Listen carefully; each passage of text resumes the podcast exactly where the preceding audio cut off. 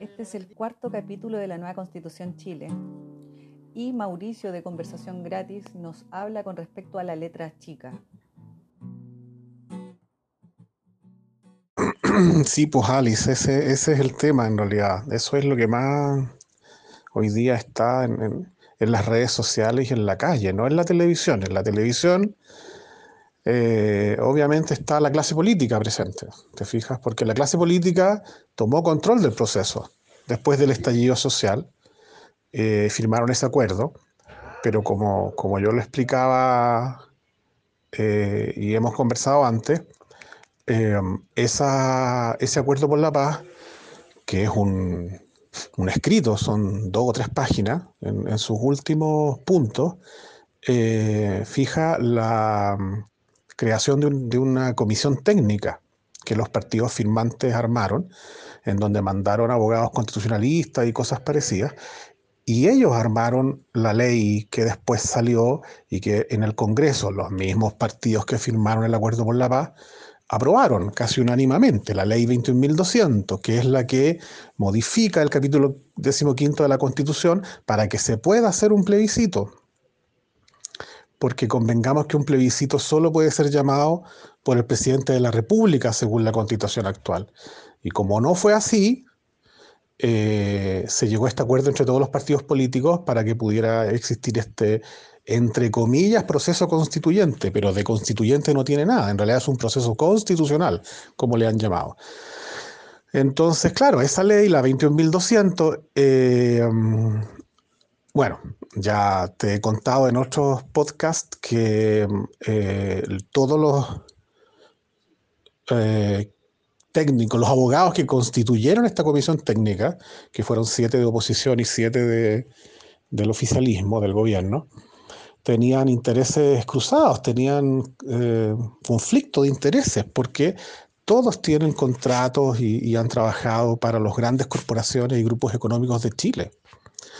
Entonces, y eso que está cruzado con lo político también, porque obviamente se financia la política de esa manera. Entonces está todo, ya ahí parte mal todo. Y de hecho, la famosa ley 21.200, que establece que el plebiscito se haga el 25 de abril, bueno, después se pospuso para el 25 de octubre, em, y establece un poco todos los cambios para que ese proceso exista.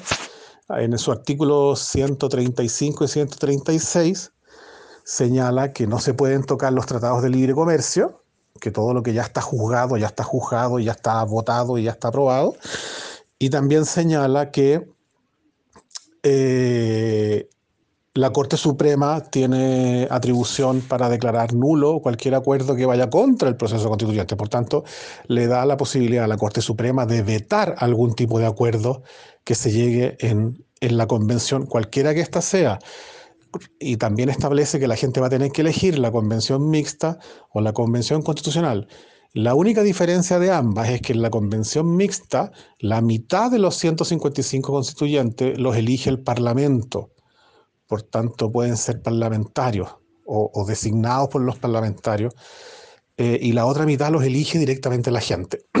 Pero lo otro que hace la ley esa es que establece el sistema DON como sistema eh, de elección para estos constituyentes, es decir, el mismo sistema que se usa para los diputados, para elegir diputados, o sea, es a través de los distritos, eh, los mismos distritos donde los diputados y los alcaldes y los partidos políticos tienen todo su poder tejido eh, con, toda la comunidad, con las juntas de vecinos, con eh, los, centros de salud, los colegios, en fin, y todo el aparato estatal y de ayuda social que llega a través de los mismos políticos. Entonces, em, en ambos casos, la convención mixta y la convención constitucional, em, es la clase política la que tiene mayor ventaja. Bueno, después que, que hubo reclamos a propósito de la ley 21.200, en marzo, obviamente, se aprueba y se hacen ajustes, que es lo que conversábamos recién, y aparece la 21.216, que es la ley que le da paridad al proceso si se llegara a elegir la convención constitucional y obliga a que la mitad sean mujeres. Y entonces establece que las candidaturas tienen que ser la mitad de mujeres, el NMA 1 que lo conversamos alguna vez, eh, y entonces, de acuerdo a la, votación, se va viendo cuáles son las listas más votadas y dentro de las listas los candidatos más votados, y ahí tiene que ir siendo eh, mujer, hombre, mujer, hombre, mujer, hombre. Y, y, si en alguna lista corresponde al más votado hombre, pero lo que toca es mujer, tiene que bajar hasta la mujer más votada. Y así entonces obliga a que la mitad de la convención constitucional sean mujeres. Yo te diría que esa es la única gracia que tiene eh, este proceso a través de esa ley. Esa ley también, la de marzo, la de marzo, porque acuérdate que conversábamos que el, video este de un abogado que fue a un programa de televisión y explicaba la trampa en la ley 21.200, bueno, ese video es anterior a esa ley, por eso que efectivamente cuando él grabó ese video, los independientes no tenían ninguna posibilidad, te fijas, de ir a ninguna parte, porque tenían, tienen que juntar firmas, tienen que, un partido político tenías que darles un cupo, tenían que hacerse conocidos y jamás iban a ser los más votados. Bueno, en marzo se corrigió eso con esta misma ley que le entrega paridad a las mujeres, de que los independientes puedan hacer sus propias listas, que eso antes no existía, antes estaban obligados a ir con los partidos políticos, ahora no, ahora un grupo de independientes puede por sí mismo armar una lista de acuerdo al N más 1 de 3, 4, 5, 6, 7 candidatos de acuerdo a la cantidad de, constituyentes que se elijan en el distrito. Eh, pero eso también obliga a que vayan a la notaría, eh, hagan el trámite ante el CERVEL y toda la cuestión eh, eh, burocrática que hay. Ahora, se ha presentado la semana pasada un proyecto de ley para que eso no se haga y sea online, sean archivos directos al servicio electoral. Pero eso no se ha discutido todavía. Creo que se aprobó, se aprobó en la Comisión de Constitución y ahora tiene que pasar a la sala a que se vote. O sea, eso, eso está todavía en veremos. Y lo que está en veremos también es las cuotas o cupos eh, con discriminación positiva de los pueblos originarios, porque eso todavía no está, todavía no está asegurada la participación de pueblos originarios obligatoriamente en la, en la convención que se vaya a elegir, eventualmente en la convención constitucional. Y tampoco la de las eh, minorías sexuales, ni que los independientes tengan mejores eh, accesos a poder contrarrestar el enorme poder de la clase política, ¿te fijas? Bueno, dado todo eso, mucha gente, pero es mucha gente, especialmente todos los movilizados, los que fueron a marchar, a las protestas desde hace una década, siempre han exigido una asamblea constituyente, que no es esto. Nadie ha pedido ni una convención constitucional ni una convención mixta, porque eso es un invento de los políticos. Te recuerdo que todas las movilizaciones también son contra la clase política. Nosotros lo que hemos pedido es que se vayan todos. Aquí lo que tiene que haber ocurrido, lo más razonable, si hubiésemos sido un país serio y cívico, es que cuando se produce este, este, estallido social deberían haber renunciado todos y haber anticipado y haber llamado a elecciones de todo, de presidente, de senadores, de diputados, qué sé yo. No se hizo y la clase política trata de, y ahí se unen todos, pues ahí de izquierda y derecha son socios, en mantener su poder, mantener sus privilegios, porque obviamente eh, es, lo que hoy día los ha mantenido a todos casi en, en el mundo de los millonarios. Entonces, es por eso que nosotros, y donde me cuento yo también, eh, estamos eh, bogando por una asamblea constituyente verdadera. De hecho, hay un grupo de, independientes en todo Chile que ya se constituyó y que tienen asambleas territoriales y tienen páginas en Instagram y en Facebook y no sé qué, como asamblea constituyente soberana. Y nosotros, mi grupo, que es donde yo estoy, armamos el movimiento de la tercera papeleta, que es que significa que vamos a ir a votar, vamos a votar a prueba y vamos a votar convención constitucional, porque en una de esas sí se produce lo que más o menos la izquierda tradicional postula, que eh, se desborde, digamos, que más del 70% de la gente vote por eh, apruebo y por convención mixta, perdón, por convención constitucional.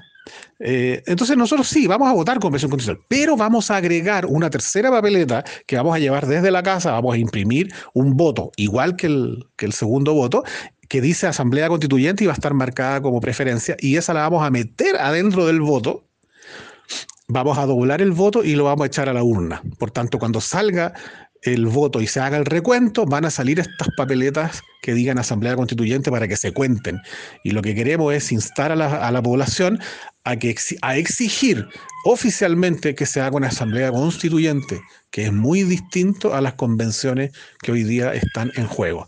Incluso hay una idea más rebelde todavía, con más desobediencia civil, que es, en vez de meter una tercera papeleta, meter un billete de mil pesos que diga Asamblea Constituyente. Eso lo estamos evaluando. Esta semana vamos a tener una reunión, todos los grupos que estamos trabajando por la Asamblea Constituyente, y vamos a ver si, si optamos por una o por otra o por ambas. Pero vamos a usar a partir de ahora todas las elecciones que se vienen, que son como ocho, para exigir una asamblea constituyente, que es la única que desbanca a la clase política, frena el trabajo del Congreso, eh, eh, y, obviamente toma control del poder originario que se llama en derecho constitucional, que es el poder total, el poder completo, que es del pueblo, del soberano. El poder legislativo, como son los diputados, es un poder derivado según el derecho, según derecho, el derecho constitucional. No es el poder originario, hace una diferencia ahí. Y el poder derivado nace del poder originario. Y acá es todo al revés. Acá se ha dado que el poder derivado del Congreso, los políticos han tratado de regular al poder originario que es del pueblo soberano. Eso es insólito, eso no se ha dado en ninguna parte del mundo. Nunca un proceso constituyente había sido tan, em, tan saboteado, había, sido tan intervenido por un poder derivado como, los políticos o el, Congreso o el Poder Legislativo. Es, único este caso en Chile. Entonces, eh, y por todas las trabas y trampas que hemos conversado, nosotros no creemos que vaya a suceder mucho. Y lo que queremos evitar es que se rechace en el plebiscito de salida. Porque si estos tipos no hacen bien el trabajo, si, al final, suponte tú, ok, se da una cuestión simbólica con la Asamblea Constituyente y no pasa nada. Gana la convención constitucional, los políticos toman control de todo, aparecen políticos desconocidos pero que responden a sus intereses y se toman la asamblea, la, convención constitucional y empiezan a trabajar, qué sé yo. Pero pueden sacar una, nueva constitución que sea un bodrio, que no responda a lo que quiere toda la gente, que, sigan la AFP, que siga el lucro en la educación, que sigan las ISAPRE, en fin, que sigan eh, los recursos naturales siendo eh, extraído sin ningún cuidado ambiental, sin ningún royalty, eh, etcétera, etcétera, etcétera. Si pasa eso, la gente va a rechazar el plebiscito de salida y va a quedar la escoba. Va a haber un segundo estallido social. Y eso es lo que queremos evitar. Para, según nosotros, la única manera de evitarlo es que realmente exista una asamblea constituyente y la clase política haga un esfuerzo de humildad y se ponga en segundo plano y diga, puta, en realidad nosotros acá no tenemos nada que hacer, que el pueblo decida. Y los tipos dejen que la gente vuelva a tomar el control y decida el país que quiere, con las personas que quiera, y los políticos que tengan que ir a su casa se van a tener que ir. Entonces es un gallito contra la clase política completa y todo el poder que tienen, imagínate, tienen el control de los medios de comunicación, tienen el control de las empresas, tienen el poder de las Fuerzas Armadas, de las Fuerzas de Orden, tienen el poder total acá en Chile. Esto es peor que la dictadura de Pinochet. Es mucho peor. Entonces, Lamentablemente es así y nosotros, como te digo, estamos por eh, abogar. Nosotros, yo pertenezco al movimiento de la tercera papeleta, el, colectivo en el que participo, que es Conversación Gratis, está y, participa activamente. Tenemos una reunión mañana que vamos a hacer unos spots. Así es que, nada, te invitamos a que tú también te sumes si tienes ganas. Eh, tenemos que luchar para transparentar todo esto. Porque lo peor que puede pasar es que nos vuelvan a engañar y la gente ya no está para nuevos engaños, va a quedar escoba. Nosotros lo que queremos es evitar la violencia. La constitución es solo una declaración de principios, un poco es como el preámbulo, ¿no? E, es como la de Estados Unidos. La de Estados Unidos tiene una página, pero es una declaración de principios, es un preámbulo. De hecho, empieza muy bonito. ¿ah? Eh, eh, algo así como eh, nosotros, la gente, y siempre habla así, digamos. We the people. Entonces, eh, sería súper bonito, digamos, que así partiera también nuestra constitución. Pero efectivamente, todos los temas que cambian el modelo socioeconómico son temas de leyes, son regulaciones y leyes, pero que tienen que estar en sintonía con lo que, dice, con lo que diga esta declaración de principios, ¿te fijas? Eh, porque si no lo declaran inconstitucional. Entonces, efectivamente hay una mezcla, la gente no lo entiende bien, va a ser muy difícil que la gente entienda eh, que este preámbulo, que esta declaración de principios, efectivamente es súper importante porque eh, regula todo el resto. Es la ley madre, como son como los diez mandamientos, digamos, ¿te fijas? Em, pero efectivamente son leyes las que después hay que cambiar y sintonizar y, y por eso que se necesita una mayoría parlamentaria. Por eso que esto, este proceso es muy largo y es muy serio. Eh, nosotros vamos a tener algo así como ocho elecciones en 18 meses. Eh, se vienen ahora las de gobernadores, el próximo año son las municipales, con alcaldes y concejales, eh, los CORE, después vienen las presidenciales, con diputados, senadores y presidentes. Entonces, todo eso tiene que estar en sintonía con todos los cambios que se tienen que hacer. Y efectivamente, la constitución es solo una declaración de principios. Pero es súper importante porque es distinto que en la constitución diga que la República de Chile es un Estado de derecho social, a que diga la República de Chile garantiza el acceso a los derechos a todos los ciudadanos. Es súper distinto. Entonces, ¿quién entiende eso? Pucha, súper poca gente en Chile. Pues el 20%, el 30%, lo más. Entonces hay que ser muy generoso con esto, porque obviamente cuando tú tienes una gran población eh, que ignora un poco estos, estos temas cívicos, eh, son súper fáciles de manipular y de engañar.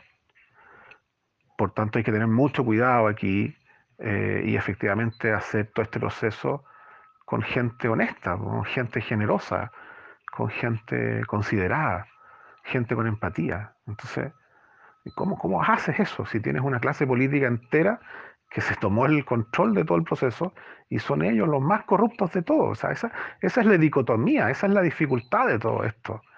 Em, no está fácil, en general, pucha, la, la, la, república hasta el día de hoy, todos estos procesos se baten en guerras civiles, en violencia.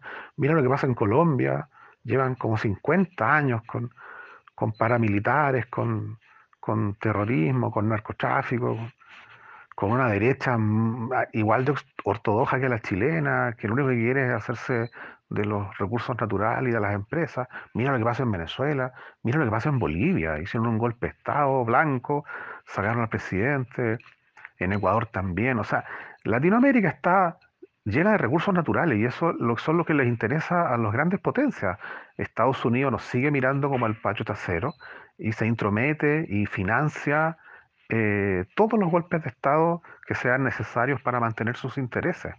Entonces, esto, está muy complejo, amigos, porque eh, nosotros somos un país que tiene dos grandes recursos naturales vitales para el futuro, como son el cobre y el litio.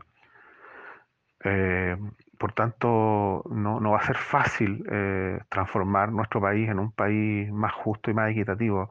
Está lleno de intereses particulares y cruzados. Y, el entendimiento de todo el proceso es una de las trabas más importantes. Y, necesitamos en esto gente bienaventurada y de buena voluntad que, que haga esto eh, con cariño, más que con, personalismo.